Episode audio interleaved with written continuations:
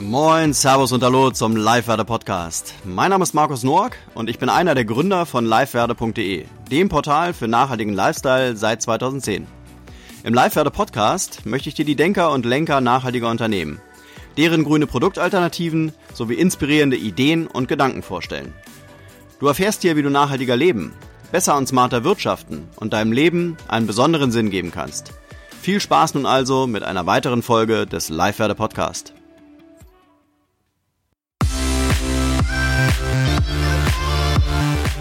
Dieses Mal im Live-Werder Podcast Wicker Teufel, geschäftsführender Gesellschafter des Naturkosmetikherstellers Speik.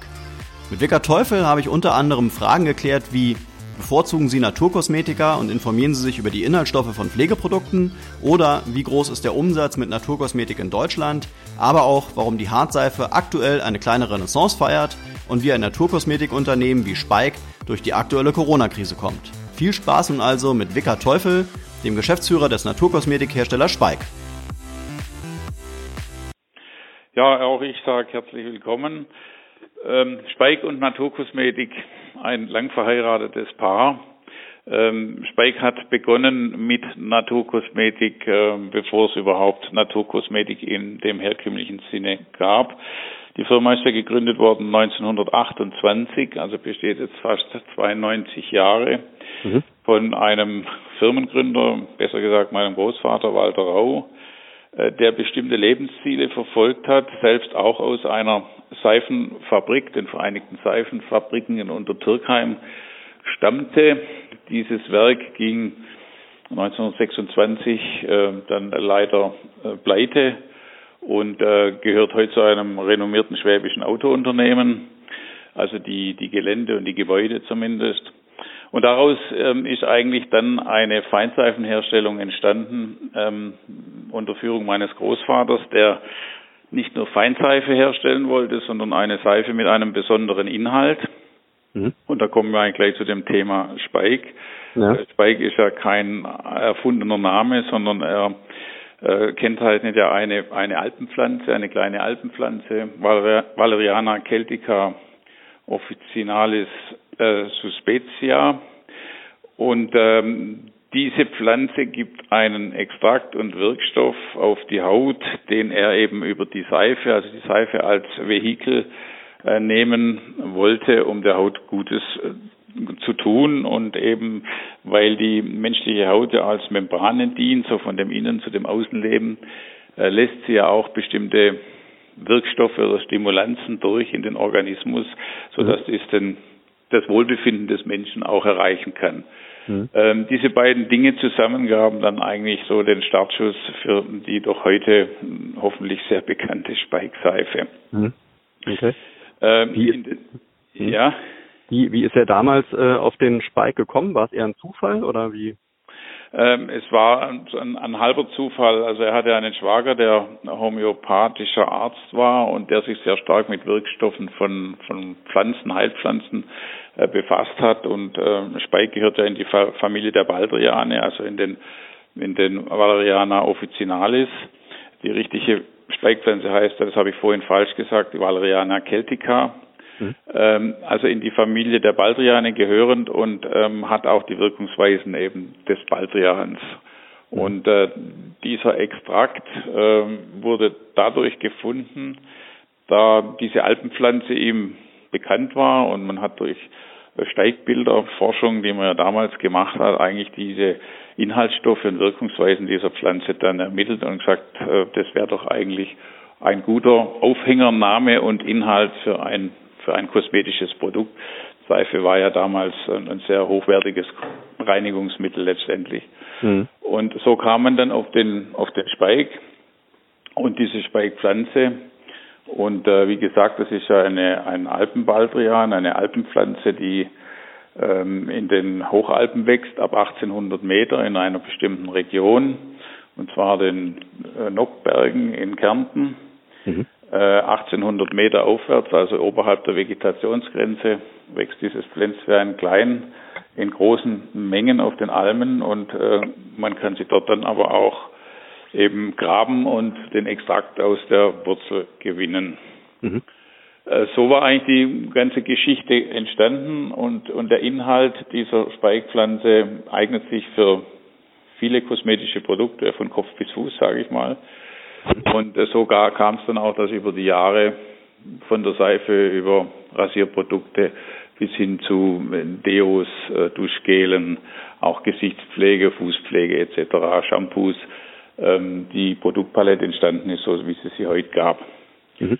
Jetzt mal ganz doof gefragt, ähm, ist denn der Spike bei Ihnen in allen Produkten enthalten?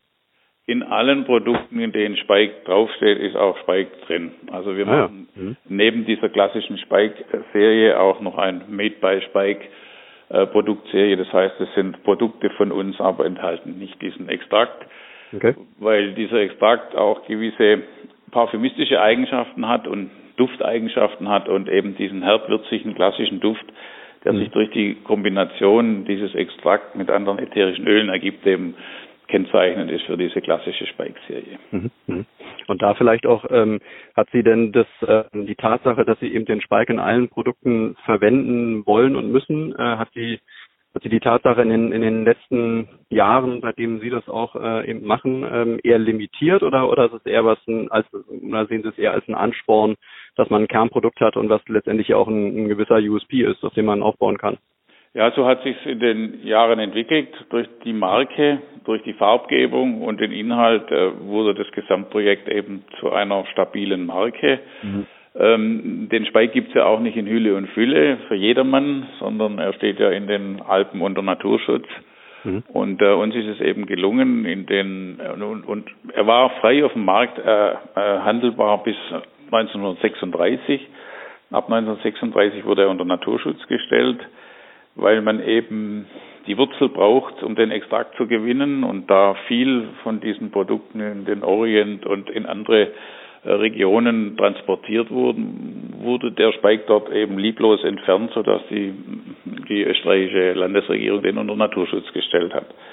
Und wir haben dann durch Forschungsprojekte und Zusammenarbeit mit der Landesregierung Kärnten und allen Bauern äh, dann eine Sondergenehmigung erreicht, die äh, auch ständig kontrolliert wird, was wir da entnehmen, wie wir es entnehmen, äh, ob es der Fauna, Flora Schaden zufügt oder ob sich sogar äh, die Population verbessert, was auch durch eine, ein Forschungsprojekt bewiesen wurde, dass sich die Population verbessert, wenn man gezielt die Pflanze entnimmt, vermehrt sie sich eigentlich besser, als wenn man sie im Wildbestand stehen lässt.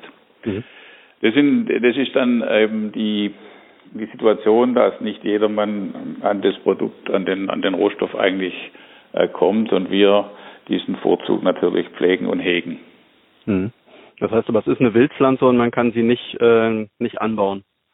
Ähm, man kann sie anbauen, aber es ist sehr schwierig, weil sie eben im, in der Nachahmung nicht die, dieses Alpenklima entsprechend äh, nachahmen können.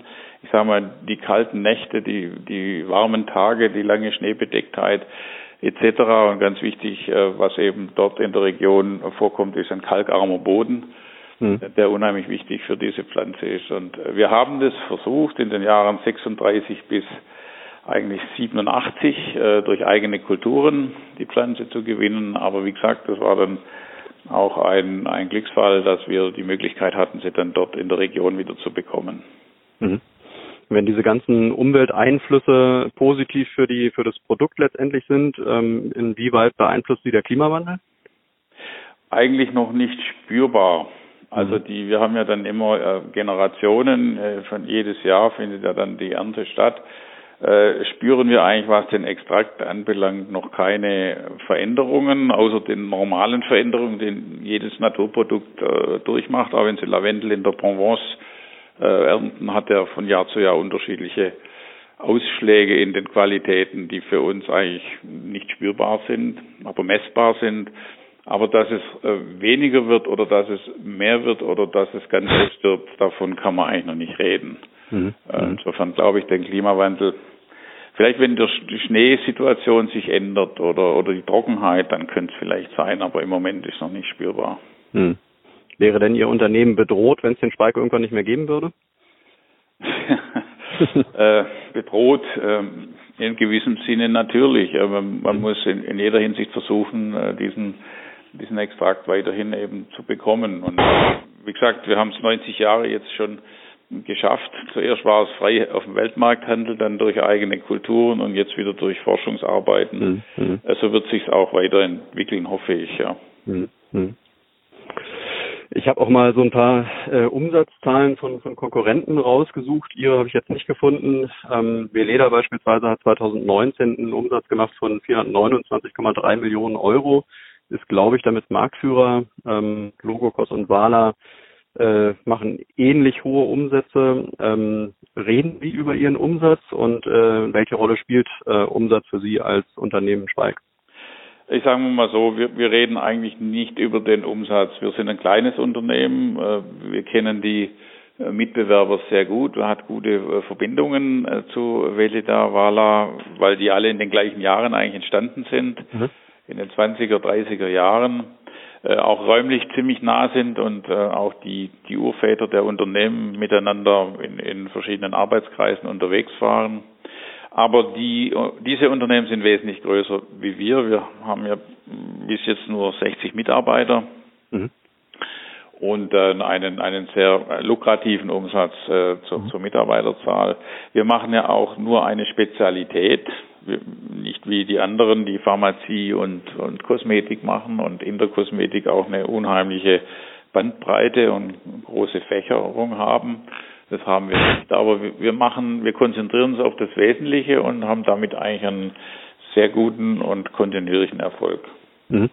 Was man so von außen, kann ich sagen, immer gar nicht so wahrnimmt. Also ich habe auch schon mal ein bisschen rumgefragt. Viele Leute kennen die Marke Spike tatsächlich nicht. Andere, die Älteren eher, die kennen sie. In, in jedem ähm, Markt äh, sind sie letztendlich vertreten. Also so von, von außen, glaube ich, betrachtet, wirkt Spike schon ähm, eigentlich relativ groß. Ja, man würde jetzt nicht denken, dass sie in Anführungszeichen nur 60 Mitarbeiter haben. Ähm, kennen Sie Ihre, Ihre Markenbekanntheit oder haben Sie die schon mal messen lassen?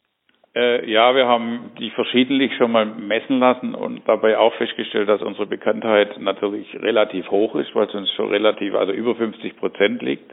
Mhm. Ähm, aber die Verwenderschaft natürlich einen kleinen Bruchteil davon nur ist. Aber wir merken aber auch, dass durch diese Maßnahmen, die wir haben, äh, die Verwenderschaft steigt. Allein auch deshalb, weil einfach diese Naturkosmetik-Thematik immer weiter in die, den Mittelpunkt der Gesellschaft rückt.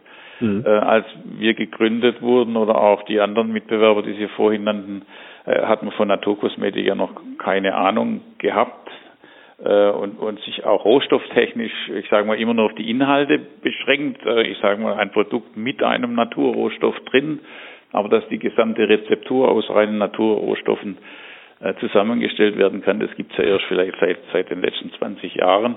Und da mhm. hat sich ja die Naturkosmetik eigentlich erst richtig entwickelt.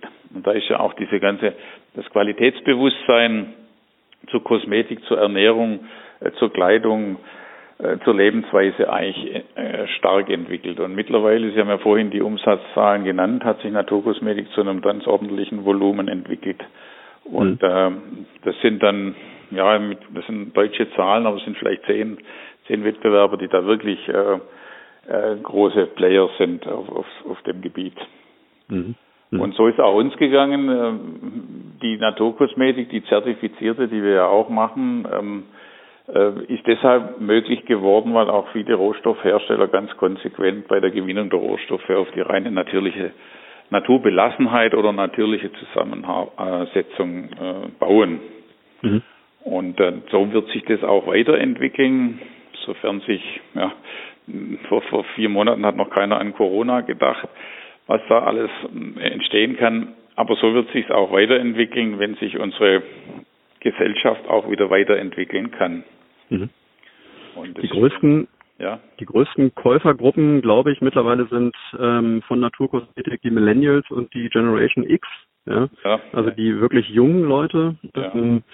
Hat das auch was mit mit dem mit der Beliebtheit, was jetzt so das Thema Nachhaltigkeit insgesamt äh, zu tun ähm, und haben vielleicht auch ähm, Bewegungen wie Fridays for Future, haben die auch mit reingespielt? Merken Sie solche Effekte? Ja, äh, das sind sogenannte Bewusstseinswecker, sage ich ja, mal, ja. oder Hotspots, ähm, ähm, die dieser Branche sehr gut tun. Also mhm. wir merken es jetzt zum Beispiel wieder Corona, wo jeder schreit Hände waschen, Hände waschen, mhm. äh, findet der Verbraucher wieder zur Seife. weil mhm. Seife schlicht und weg, äh, schlichtweg einfach ein gutes Reinigungsmittel für die Hände ist. Mhm. Früher war die Seife etwas in Vergessenheit geraten und die Duschgele und Flüssigseifen haben Oberhand gewonnen. Das hat sich wieder etwas gewendet. Aber die jungen Verbraucher, die, die nach Inhalten fragen, die durch ihre Lebensweise angeregt sind, ähm, interessante Dinge aus der Natur zu finden und zu suchen, die sprechen auf das an. Und bei uns kommt eigentlich zugute, dass wir eine riesen Tradition haben. Viele der jungen Verwender äh, haben es im Elternhaus kennengelernt oder bei den Großeltern, erinnern sich einfach an dieses Markenbild, an diese Marke, können jetzt äh, via der sozialen Medien erfahren, was dahinter steht, was wir tun, wie wir es tun, welche Rohstoffe wir verwenden, auch welche Preise wir gewonnen haben, zum Beispiel den Nachhaltigkeitspreis oder den CSR-Preis damals als erstes Kosmetikunternehmen der Naturkosmetikbranche. Ähm, das sind Dinge, die tun unheimlich so einer Marke gut und wir versuchen halt diese, ja, diese Inhalte modern rüberzubringen. Wir sind auch auf allen Sozio sozialen Medien ähm, Plattformen so unterwegs. Da sieht man recht viel. Und das äh, steckt eigentlich an. Und äh, wenn Sie heute Ehrlichkeit verkaufen und ähm, auch eine Firma ein Gesicht hat, äh, was sie tut, wie sie es tut, in der Form, äh, dann hat man da ganz gute Karten in, in Deutschland. Und wir sind da noch lange nicht am Ende der Fahnenstange angelangt und vor allem dann auch deutschsprachiges Ausland und so. Also da tun wir uns ordentlich entwickeln. Das freut uns mhm. sehr. Mhm. Sind Sie nur ähm, in Deutschland, Österreich und der Schweiz vertreten oder auch im Nein, wir sind insgesamt in 36 Ländern mit 34 Vertretungen unterwegs. Also. Aber der Schwerpunkt des Umsatzes liegt schon in den deutschsprachigen äh, Ländern, weil vielleicht Spike auch eine deutsche Marke ist, weil sie so auszusprechen ist, weil sie sich so ja. einfach äh, gezeigt hat und in den anderen Ländern auch diese ganze Naturkosmetikentwicklung und, und Biobranche langsamer vorankommt, als es in Deutschland der Fall ist. Da sind wir schon ein bisschen Wegweiser. Das sieht man auch auf den Messen wie Vivanes in, in Nürnberg, wo sich die Welt eigentlich orientiert an dem Geschehen, wie wir als Deutsche jetzt mit diesem Thema umgehen und, und wie sich mhm. das entwickelt. Und das, das steckt schon an und das inspiriert dann auch andere. Mhm. Würden Sie sagen, dass die Deutschen in Sachen Nachhaltigkeit Vorreiter sind? Ja, hm. würde ich sagen. Also auch die ganze grüne Bewegung, aus, aus der so letztendlich entstanden ist, hm. ähm, da sind wir immer Vorreiter gewesen. Wobei Nachhaltigkeit eigentlich schon so uralt ist wie die Welt. Äh, früher, als der Bauer noch mit Naturprodukten gedüngt hat, äh, hat es ja auch schon gegeben. Bio gibt es ja schon länger, als wir es eigentlich kennen und so bezeichnen. Wir wurden hm. durch diese durch diese Massenproduktion von dem Gedanken abgebracht und mit den chemischen Mitteln äh, auf kleinstem Raum maximaler Ertrag hat uns mhm. ja dazu getrieben. Aber jetzt kommt das ganze Ding wieder zurück und eigentlich hat, macht das eine gute Entwicklung, wenn, wenn man sagen kann, man kehrt wieder zurück zum Ursprung, was das anbelangt. Mhm. Wie definieren Sie denn eigentlich äh, bei sich im Unternehmen Nachhaltigkeit? Welche Rolle spielt Nachhaltigkeit für Sie? Ja gut, es sind die drei Größen eigentlich, diese diese Ökonomie, diese Ökologie und das soziale Miteinander. Mhm. Ähm, das ist, ähm, dass wir einfach darauf achten, gerade in, in, in, der Ökologie, äh, wo kommen die Produkte her, wie ist die ganze Lieferkette zu verfolgen, äh, so dass es dann bei uns langt. Wir, wir suchen dann schon aus, wo die geringsten Aufwendungen nötig sind, um das Bestmögliche zu bekommen. Auch die, Ökolo äh, die Ökonomie dann in der Form eben, wie wirtschaftet Geld, was kann ich mit Geld bewirtschaften, bewirken oder verändern oder auch kaputt machen. Diese, diese Fragen stellen wir uns dann schon im Einzelnen. Oder auch das soziale Miteinander, wie man Menschen in so einem Unternehmen führt. Wir haben jetzt das Glück, dass wir kleinen, kleiner Betrieb sind. Jeder kennt hier jeden. Und man die Fähigkeiten auch kennt und man darf die Menschen eben nur im Rahmen ihrer Fähigkeiten letztendlich einsetzen und fordern. Wenn man sie mhm. überfordert, dann wird es nicht mehr nachhaltig, sondern dann beginnt eben die Situation, dass man sich in so ein Burnout begibt.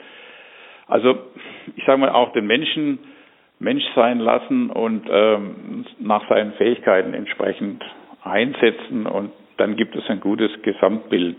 Mhm. Mhm. Das ist ja dann, was da drüber gestülpt wird, dieser CSR, äh, der dann auch diese ganzheitliche Unternehmensführung damit einschließt. Mhm. Also das sind schon Themen, die uns stark beschäftigen und auch beschäftigt haben damals und äh, wir das alles dann ja auch in Form dieser Preise sozusagen bestätigt bekommen haben. Hm. Die Corona-Krise wird Sie, wahrscheinlich hatten Sie ja schon erwähnt, äh, auch ähm, ja, tangieren, aber eher positiv, so wie ich es wahrgenommen habe. Ähm, aber letztendlich entstehen dadurch natürlich auch neue ähm, neue Situationen. Äh, Stichwort Remote. Ähm. Ist die Frage, äh, ermöglichen Sie Ihren Mitarbeitern zukünftig auch eben mehr Homeoffice zu machen oder halt wirklich auch komplett remote zu arbeiten? Also das hat uns das hat uns ein bisschen überfallen natürlich mit diesem, ja, mit diesem Homeoffice, weil wir in einem Produktionsbetrieb nicht alle ins Homeoffice schicken können, wenn man produziert, äh, kosmetische Produktion, auch Seifenfertigung, die müssen halt vor Ort sein. Mhm. Äh, in, in der, Im Verwaltungsbereich haben wir uns dann schon abgewechselt, dass immer eine Mannschaft im Homeoffice ist, eine Mannschaft hier, falls mal was passiert, in irgendeiner Form, dass der Betrieb also funktionstüchtig bleibt. Aber viele haben gemerkt, dass diese Flexibilität, die man hat, wenn man vor Ort ist, ähm, dass die eigentlich nicht zu überbieten ist. Man kann vom Homeoffice aus einfach nicht so schnell agieren. Man ist auch kein so ein Team, wie wenn man hier am Tisch sitzt. Mhm. Und äh, unsere Stärke ist ja durch die Kleinheit eigentlich die Flexibilität. So über den Gang geschwind, äh, nicht wir machen einen Termin für nächste Woche um drei, sondern das erledigen wir schnell, dann haben wir es hinter uns. Mhm. Das sind, das sind einfach Vorteile. Äh, das wird sich auch wieder so einbürgern, denke ich mal, dass die Mitarbeiter dann alle wieder hier vor Ort sind. Wobei wir bis jetzt noch keinen Ausfall hatten. Toi, toi, mhm. toi. Und wobei wir natürlich ähm, mit Seife eine, enormen, eine enorme Entwicklung wieder genommen haben, was eigentlich bestätigt, dass wir an dem, an dem alten Produkt festzuhalten sich wieder mal lohnt. Seife gibt es ja mhm. schon seit über 6000 Jahren. Mhm. Mal mehr, mal weniger. Und ich glaube, das wird in Zukunft auch mehr ein Produkt bleiben, um einfach die, die Schnellhygiene ähm, äh, zu bewerkstelligen. Überall und überall eben. Ähm, das, das ist ein Vorteil aus dieser Sache heraus. So schlimm äh, die Sache wirtschaftlich natürlich für die, für die Volkswirtschaft ist, aber mhm. das kennen wir ja mittlerweile alle und da wissen wir auch nicht, wo es hingeht und wo es endet mhm. letztendlich. Mhm. Ja, aber wir werden weiter auf das bauen, Naturkosmetik und nachhaltig ähm, die Sache so verantwortungsbewusst wie möglich äh, zu, zu bewerkstelligen. Mhm. Ein Phänomen, ähm, was ich bei Ihnen auch äh, gefunden habe, wo Sie sogar neue Produkte entwickelt haben, ähm, ist die Hartseife. Ähm, in den vergangenen Jahren hat man da immer wieder in der Presse lesen können, dass unterschiedlichste Unternehmen, die ähm, sich auf Hartseife spezialisiert hatten, dass die pleite gegangen sind. Mhm. Und Sie stellen aber auch Hartseife her. Und äh, einige Produkte von Ihnen, glaube ich, das sind, also neue Produkte sind auch Hartseife. Mhm. Ähm, wie sind Sie dazu gekommen, dass, dass Sie jetzt im Prinzip so äh, antizyklisch auf Hartseife setzen? Eigentlich ganz, ganz einfach und ganz komisch. Wir haben zwei Flagship Stores. Mhm. Ähm, einen Fabrikverkauf hier und einen Flagship Store in, in, in der Stadtmitte. Mhm. Und da kamen immer wieder Anfragen nach Haarseifen. Habe ich auch erst gesagt, was wollen die Leute mit Haarseifen? Das steht zurück in die Steinzeit. Da fragt keiner danach. Doch, immer wieder Haarseife, Haarseife. Daraufhin habe ich unsere Key Accounter auf den äh, großen Fachhandel losgeschickt und gesagt, fragt mal, ob da Nachfrage nach Haarseife besteht. Nein, war eigentlich nichts zu verzeichnen. Dann kam immer wieder die Nachfrage nach den Haarseifen. Da habe ich zu dem Labor hier gesagt, zu unserem, jetzt macht ihr 100 Haarseifen die kommen 50 in den einen Laden, 50 in den anderen Laden. Wenn er drei Tage verkauft ist, dann ist das ein Produkt. so war das, glauben es nicht, aber so war das. Und dann haben wir die Haarseife gestartet. Und es war dann so Bio, also Vivanes 2018 äh, wurde die dann zum ersten Mal vorgestellt und dann begann auf einmal ein Ran auf Haarseife. Mhm in unvorstellbaren, unvorhersehbaren Größen. Und wie denn losgelöst? ja, und äh, jetzt gibt's sie immer noch, die Haarseife. Mittlerweile gibt's ja dann auch schon äh, Haarseifen mit anderer Zusammensetzung, weil die Haarseife als solches natürlich einen kleinen Makel hat. Sie reagiert auf die, auf die Härte des Wassers. Also in unterschiedlichen Regionen haben sie mal mehr Schaum, mal weniger Schaum oder sogar Kalkseifenausfall was dann nicht so schön ist. Wir haben das dann auch äh, versucht, oder es ist auch gelungen, durch äh, Zusätze äh, das zu reduzieren. Aber das ist das Einzige, was an der Haarseife vielleicht ähm, nicht ganz so gut funktioniert. Das liegt aber in, in, der, in der Sache der Seife schlechthin. Alle Seifen sind so. Aber sie haben auch die Fähigkeit, enorm gut zu reinigen. Sie sind halt umweltfreundlich, sie sind nachhaltig. Man kann sie mit in, in Flieger nehmen. Sie sind immer ausgerüstet mit einer Haarseife und einer Rasierseife. Mhm. Ist eigentlich der Mann komplett ausgestattet. Mhm. ja. Also das wäre auch wieder so, so ein Revival für, für Seife. Ja, ja. ja. Welche, welche Komponenten spielen denn äh, aus Marketing-Sicht äh, bei Hardseife eine Rolle? Also ich kann mir vorstellen, Design spielt sicherlich eine Rolle. Ähm, Design spielt eine, Verpackung spielt eine Rolle. Ah, ah. Und dann eben die Auslobung und den Hinweis auf die auf die Inhalte, die eben auch äh, äh, bestimmte Komponenten dann beinhalten, die das Haar und die Haarleichtigkeit mhm. etwas mehr fördert. Mhm. mhm. Also es ist nicht eine normale Seife, die jetzt einfach als Haarseife verkauft wird, sondern es sind bestimmte Zusätze drin, die fürs Haar gut sind, wie Proteine, die dann gegen diesen Kalkseifenausfall äh, gut sind und äh, dann haben sie eigentlich da ein perfektes Produkt. Also Hartseife ist letztendlich die nachhaltigere Variante im Vergleich zur Flüssigseife? Ja, ja, ja, auf jeden Fall, weil äh, Seife generell ist, ist ein nachhaltigeres Produkt als, als eine flüssige Seife. Mhm.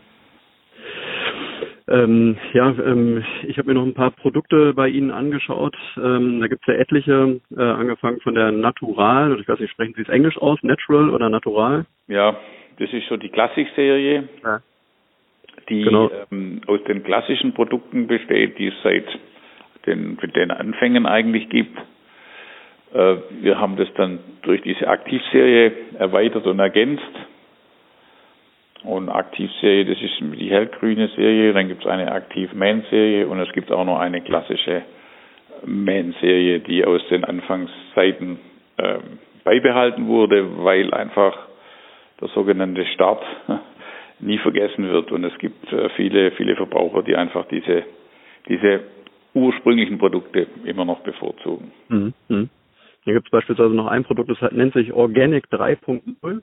Äh, wer, wer denkt sich bei Ihnen diese Produkte aus? Kommt es von irgendeiner Marketingagentur oder machen das tatsächlich Sie in-house? Nein, das machen wir alles selber, indem okay. wir eine agile Marketingabteilung haben, die sich auf den Märkten umschaut, die ich sage mal, in dieser Welt einfach unterwegs ist, ähm, sich fortbildet mhm. und Gespräche führt, inspiriert wird und dann kommt irgendwann mal sowas, sowas raus.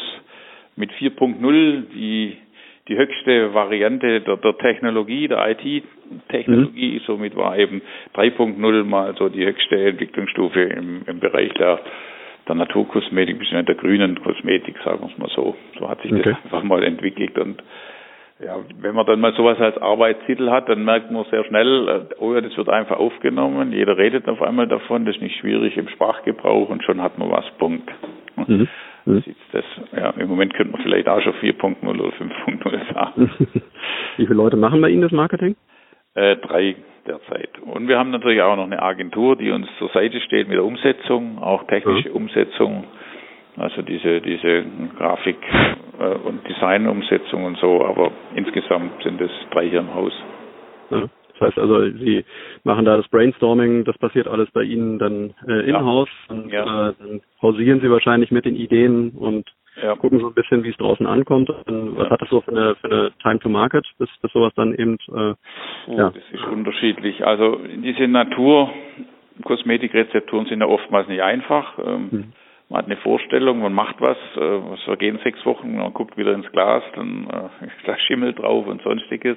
Mhm. Also es kann einen schon ganz schön beuteln, aber es kann aber auch mal ganz schön schnell gehen, aber im, in der Regel so ein halbes bis anderthalb Jahre.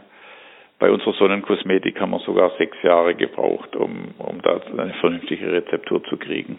Mhm. Okay. Und das ist ganz unterschiedlich. Aber wir kommen mhm. regelmäßig zusammen, die Leute aus dem Verkauf, aus dem Marketing, aus der Entwicklung und dann entstehen dann äh, solche Konzepte. Mhm. Okay. Ja, zum Abschluss vielleicht ähm, wollen Sie uns noch so ein bisschen erzählen, was so Ihre äh, Ziele für die Zukunft sind, auf was für eine äh, Sicht Sie so planen, auf ein, drei Jahre, fünf Jahre. Was wird mit dem Unternehmen Spike noch so, so passieren? Ja gut, wir haben eine gute Ausgangsbasis und wir haben einen, einen, einen guten USP, wenn man so will. Mhm. Äh, da lässt sich noch viel drauf aufbauen und diese Eigenständigkeit, die man erreicht hat, ähm, die ist auch bestätigt, auf die werden wir auch nicht verlassen. Ähm, wir werden am Zeitgeschehen teilnehmen. Wir werden jetzt auch wieder unsere grafische, unser Auftritt verändern. Wir sind jetzt 90 Jahre, wir haben neunmal unsere Grafik geändert. Jetzt sind wir im, im auf die 100 zugehen. Wir werden auch jetzt wieder unsere Grafik nochmal, die zehnte Grafik machen. Mhm. Damit beginnt eben Farben, Formen, eine gewisse Wiederbelebung. Ähm, auch hier, was die Generationen anbelangt, wir haben viele junge Mitarbeiter. Mein Sohn ist jetzt dreieinhalb Jahre im Unternehmen, äh, der eigentlich dann in die Fußstapfen treten will. Auch da sind dann gewisse gute Voraussetzungen geschaffen und also ich sehe das sehr positiv, solange man was macht, was andere nicht machen. Mhm. Haben Sie als kleiner Mittelständler immer noch ein offenes Ohr äh, in, den, in der Handelslandschaft. Und wenn Sie das gut machen, dann dann kann es eigentlich nicht so schief gehen. Hm. Na gut, aber das ist ja die Voraussetzung mit dem mit dem Markt Naturkosmetik eigentlich ganz gut, oder? Ja, das ist, ist, ist gut und äh, wir haben auch nicht die Ambition, da Riesenunternehmen draus zu machen, sondern mhm. es muss ein, ein gesundes Unternehmen äh, einfach äh, dastehen, wo die Verhältnismäßigkeiten ja. stimmen. Hört sich wunderbar an, äh, Teufel. Ich danke Ihnen äh, viel, äh, vielmals für das Gespräch, hat Spaß gemacht und äh, wünsche Ihnen und Ihrem Team ganz viel Erfolg und vor allem auch äh, Gesundheit, auch in Zeiten von Corona.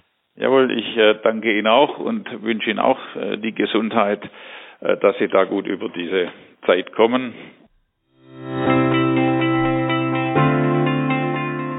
Das war es auch schon wieder mit dem Live-Podcast. Ich hoffe, dass dir der Podcast gefallen hat und für dich informative und spannende Neuigkeiten dabei waren.